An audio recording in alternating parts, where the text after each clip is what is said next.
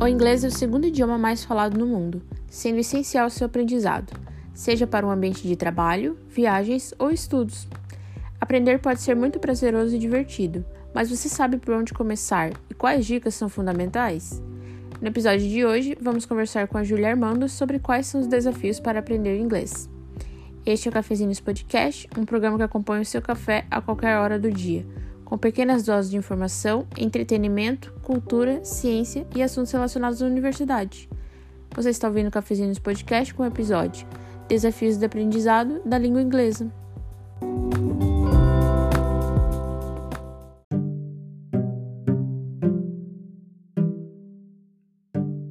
Olá, Júlia, tudo bem? Olá, tudo e com você? Tudo certo. Que bom. Bom, meu nome é Júlia, eu tenho 21 anos, eu estudo na UTFPR, faço química, por incrível que pareça, não tem muito a ver com inglês, mas ainda assim, né? É... Eu sou é, alta, é, tenho a pele clara, tenho os cabelos castanhos por enquanto, porque cada semana eu gosto de pintar o cabelo de uma cor diferente. Então, essa, essa parte da descrição fica um pouquinho aberto, pode ser que não seja verdade quando o podcast for ao ar, né? É, eu tenho vários piercings faciais, né? Na boca, no nariz. É, eu tenho os olhos castanhos. E eu sou uma pessoa cheinha. não, não tem um porte, um porte físico pequeno. Beleza, Júlia. Eu gostaria de começar perguntando quais são as principais dificuldades em aprender inglês. Cara, eu acredito que a, a principal dificuldade hoje em dia, né, de, de uma maneira muito contemporânea, tanto para você aprender inglês quanto para você aprender qualquer coisa, né, é a, a, preocupação que a gente tem no dia a dia, né? Você não conseguir priorizar o inglês. Porque para você aprender qualquer coisa nova, você precisa dar uma prioridade para o assunto, certo? Você precisa ali colocar ele num patamar um pouco mais alto na sua vida para você poder realmente aprender. Nas situações que a gente se encontra hoje, é muito difícil você conseguir priorizar uma língua, né? A gente está precisando aí priorizar outras coisas, infelizmente. E é a, a, a falta de né, de perseverança. A gente, a, a, gente tem muito esse costume, esse imediatismo, né? Que, que, ou a gente sabe o negócio muito rápido ou a gente não insiste. E com inglês, né, não com o inglês, né? Com qualquer outra língua que você for aprender, você precisa ter esse manejo de saber errar, né? Saber que as coisas não vão dar certo sempre e que muitas vezes você vai errar principalmente aprendendo línguas, porque a língua ela não é uma coisa estática, né? Não é duas vezes dois é quatro e é isso. Né? A linguagem ela está em completa mudança o tempo todo, então é, é um pouco difícil você se manter no ritmo, eu acredito. E quais as habilidades que você considera que são necessárias para aprender um novo idioma? Então, a habilidade individual, assim, da, do aluno, é a perseverança, só. Né? Para algumas pessoas vai ser mais difícil do que para outras, então eu acredito que também uma habilidade muito boa para se ter, não só para aprender o inglês, né, mas para qualquer outro momento da vida, é não se comparar com o outro, né? Não, não ficar, ah, mas o fulano aprendeu o verbo to be em uma semana. Eu tenho que aprender em uma semana? Não. Você pode demorar um ano para aprender, você pode demorar 10 anos para aprender, não importa, desde que você siga um ritmo, né? E você se mantenha verdadeiro com o que você está aprendendo mesmo. E, assim, habilidade vai ser, vai ser isso, é tentativa e erro, né? Algumas, algumas pessoas com certeza têm mais facilidade, né? É, aí por, por várias, várias questões, né? Mas a habilidade necessária é só perseverança. Só realmente querer aprender e priorizar uma língua nova, não só o inglês. Uh, uma pessoa autodidata pode aprender a falar fluentemente? e que tipo de caminhos ela pode seguir para atingir a fluência? Então, a, fluência ela é, um, ela é um assunto um pouco debatido ainda, né, em línguas, do, do que seria realmente a fluência, né? Para mim, fluência é você conseguir pensar no idioma, né? Você não precisar traduzir nada dentro da sua cabeça, você já pensa direto com aquele idioma. Uma pessoa autodidata, com toda certeza, é capaz de, de se tornar fluente. Novamente, vai ser só pelo peso ali da perseverança mesmo. Se, se você for querer insistir, se você for realmente querer se doar a aprender o idioma. E, cara, assim, sincero, para mim, a, o caminho mais fácil para você aprender qualquer coisa é se divertindo, né? Porque você sentar a bunda na cadeira e ficar lá escrevendo 24 horas, um monte de verbo, verbo to be, um monte de conjugação. É chato, beleza? Vai ser necessário, infelizmente, porque a gente precisa aprender gramática, né, para conseguir é, formular as frases tudo certinho. Mas também levar em consideração que coisas legais também podem ajudar no seu aprendizado, né? É, eu tinha comentado com você um, um pouco um pouco antes do, antes do podcast é, desse negócio de você jogar videogame, de você ouvir música, de você é, assistir filme, assistir série, coisas que você já gosta no seu dia a dia, você trazer para outra língua que você está querendo aprender, sabe? Não só o inglês. Né? Porque além de você ter o contato ali com a língua, ouvir a pessoa falando, você consegue né, identificar dialetos, é, gírias, né? Que são coisas que a gente tem que ter contato. Né? Porque o inglês que você vai aprender numa escola ou num curso, ele vai ser o rígido, a gramática ali certinha. E na vida real isso não se aplica, né? Tanto a gente consegue ver isso nitidamente com o português. O português que a gente fala é muito diferente do português que a gente escreve, né? É, dependendo da região que você vai, tem, tem coisas diferentes, que nem mandioca, né, que tem 200 nomes diferentes. E no inglês, isso também é assim. Né? Em qualquer outra língua também é assim. Então, é, é mais esse, ter esse contato com, com pessoas que realmente falam, falam a língua que você está querendo aprender, né? Falam inglês fluente já. E principalmente com nativo, né? Você vê vídeo no YouTube de pessoas que falam inglês é, como primeira língua, você procurar assistir série, documentário, coisas que, que você já tem contato e trazer para o inglês. Com certeza é o jeito mais fácil de aprender. Como introduzir as crianças para aprender o idioma? Cara, então, quando eu fui introduzida ao idioma, eu era muito pequena né? A minha tia me introduziu, é, ela era professora de inglês, e aí ela foi me ensinando. E, cara, ela me introduziu ao inglês do mesmo jeito que eu fui introduzida para o português, com aqueles, aqueles é, papéis escrito, desenhado porquinho, cavalinho, cachorrinho, sabe? Aí você pinta e escreve o nome.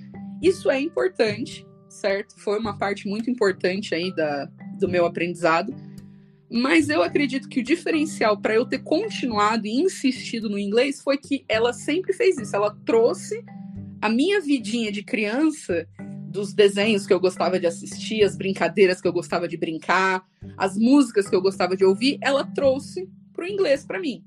Né? Pegava uma música que eu gostava de ouvir e aí ela falava, ah, traduz essa música para mim em inglês. Ou pegava uma música que já era em inglês e falava para eu traduzir em português, sabe?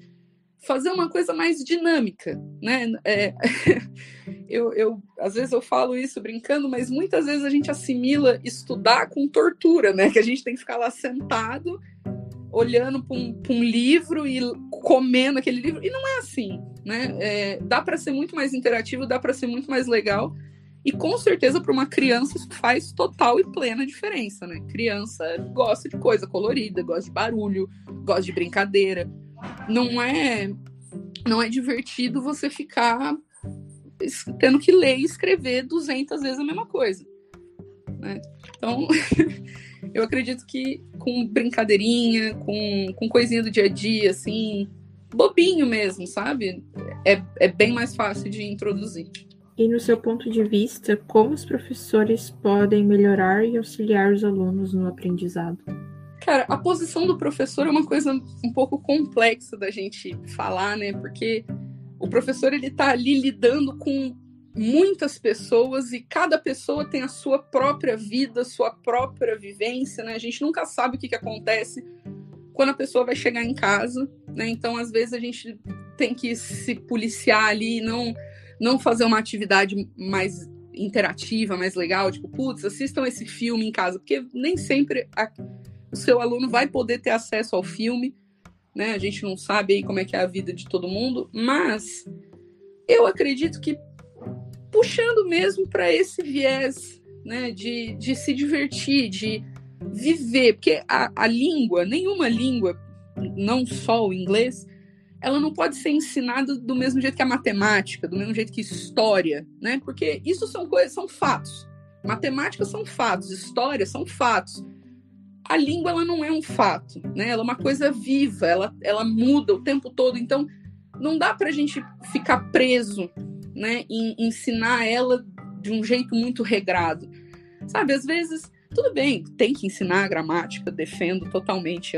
Não, não sou assim a maior fã de gramática do mundo, mas é extremamente importante tanto para o aprendizado quanto para a fluência. Né? Se você quiser ser fluente em algum idioma, você tem que saber a gramática básica do idioma. Agora, assim, é, o professor na sala de aula, às vezes desenvolver uma coisa um pouco mais interativa, assistir um filme, é, pô, explica, às vezes pegar uma, duas aulas ali, um finalzinho de aula e falar um pouco sobre gíria, sobre o mundo que, que os alunos vivem, né? TikTok, Instagram, Twitter.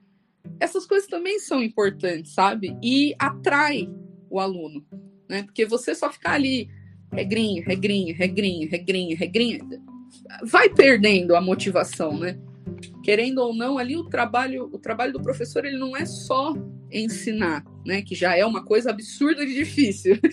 Eu, eu digo só porque não é uma coisa única, mas também é de motivar, de manter esse, esse vínculo que o aluno tem com a matéria que ele está tentando passar, né?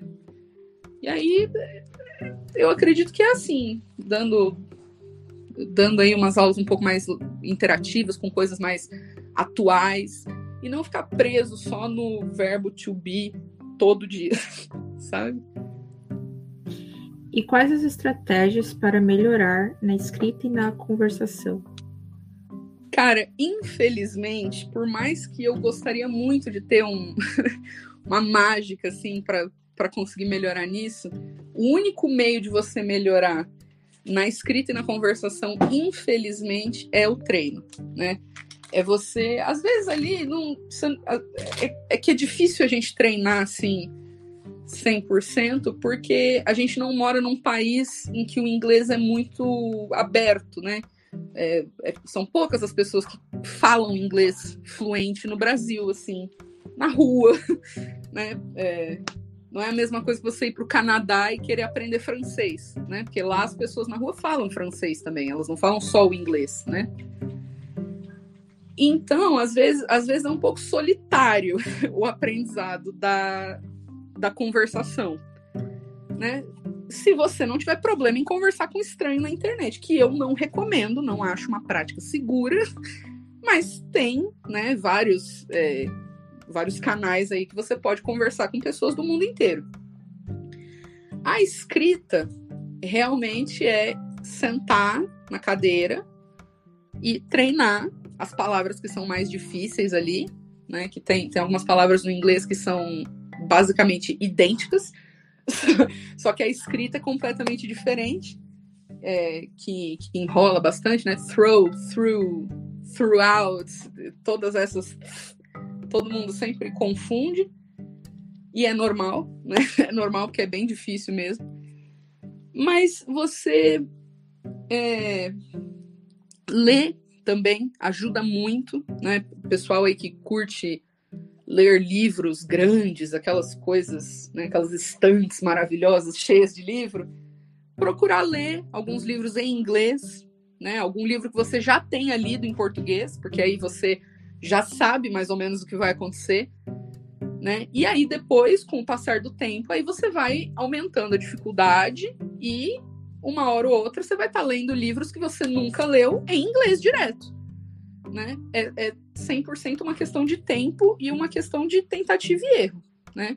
É você digitar mensagem em inglês, é você escrever textinho em inglês e ir tentando sem sem sem assim, sem se desmotivar porque não tá não tá bom, certo? A, o, o, início de tudo que a gente começa na vida é ruim. Não tem como você ter nascido bom em alguma coisa, porque a gente não nasce bom em nada. Né? A gente vai aprendendo com o tempo, as nossas vivências vão fazendo a gente ficar bom nas coisas. E com certeza o tempo é o melhor amigo de qualquer, de qualquer aprendizado. Né? Se você quer realmente aprender alguma coisa, seja escrita, conversação ou qualquer outra né, ideia aí, o tempo com certeza vai ser muito bom para você ir desenvolvendo o negócio. Beleza, Júlia, eu finalizo aqui o podcast. Eu gostaria de agradecer sua participação. E eu gostaria muito de agradecer o convite. Fiquei muito feliz de vir. Obrigada, Júlia. Obrigada eu.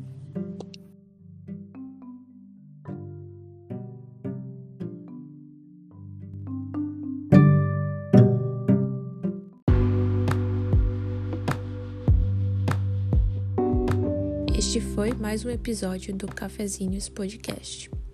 Em breve estaremos de volta com mais conteúdo para acompanhar o seu cafezinho, seja ele de manhã, à tarde ou à noite.